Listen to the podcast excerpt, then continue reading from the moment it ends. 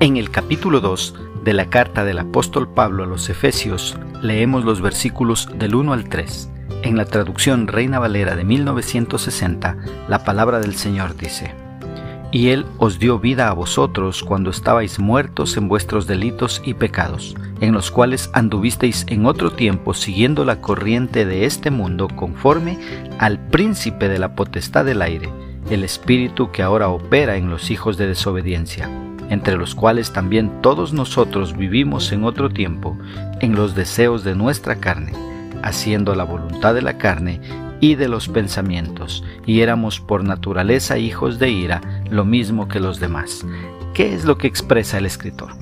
Nos dice que los cristianos hemos pasado de muerte a vida.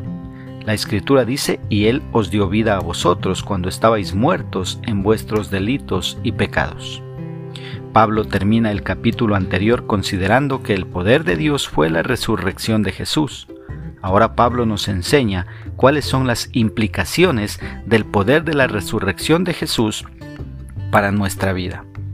Antes de conocer a Cristo y ser salvos por su gracia al poner nuestra fe en Cristo, estábamos muertos espiritualmente, pero ahora tenemos vida espiritual nuestros ojos han sido abiertos y ahora podemos ver cosas que antes no podíamos verlas. Aunque los cristianos ahora tengamos vida espiritual, nunca debemos olvidar de dónde nos sacó Dios. Estábamos muertos en delitos y pecados.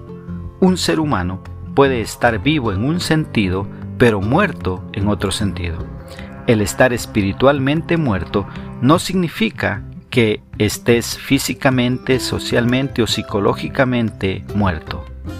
El inconverso está físicamente vivo, pero espiritualmente muerto. En un tiempo, nosotros vivimos en delitos y pecados, siguiendo la corriente de este mundo, el cual es dirigido por Satanás. Por cierto, Satanás es el príncipe de la potestad del aire y está aún muy activo entre aquellos que viven en rebelión en contra de Dios. Ellos son los hijos de desobediencia, los hijos de ira, aunque muchos de ellos se consideran hijos de Dios. Un hombre muerto se siente cómodo en su ataúd, pero si a él se le diera vida otra vez, inmediatamente se sentiría sofocado e incómodo. Habrá una gran urgencia de escapar del ataúd y dejarlo atrás.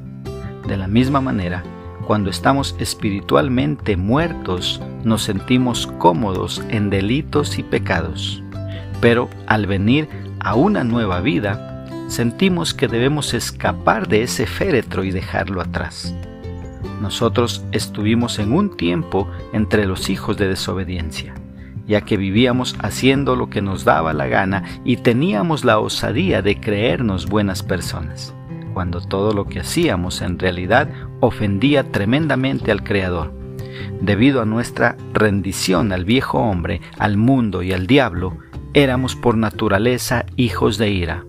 Nosotros merecíamos la ira de Dios debido a lo que somos por nuestra herencia pecaminosa. ¿Cómo podemos aplicar esta porción bíblica a nuestra vida? Primeramente, dejando de creer que todas las personas que están en el mundo son hijos de Dios. Un hijo de Dios es aquel que ha nacido de nuevo al poner su fe en Cristo y por su gracia haber sido salvos. Puedes leer si quieres Juan 1.12 y también Juan 8.44 para despejar estas dudas. Una segunda aplicación, dándole un lugar a Cristo en nuestro corazón para pasar de muerte a vida y dejar de ser hijos de ira lo mismo que los demás. Una tercera aplicación, dejando de seguir la corriente de este mundo, ya que un cristiano al pasar de muerte a vida ya no se va a sentir cómodo con el mundo que ofrece muerte, sino con Cristo que ofrece vida y vida en abundancia. Que Dios nos ayude a poner por obra su palabra.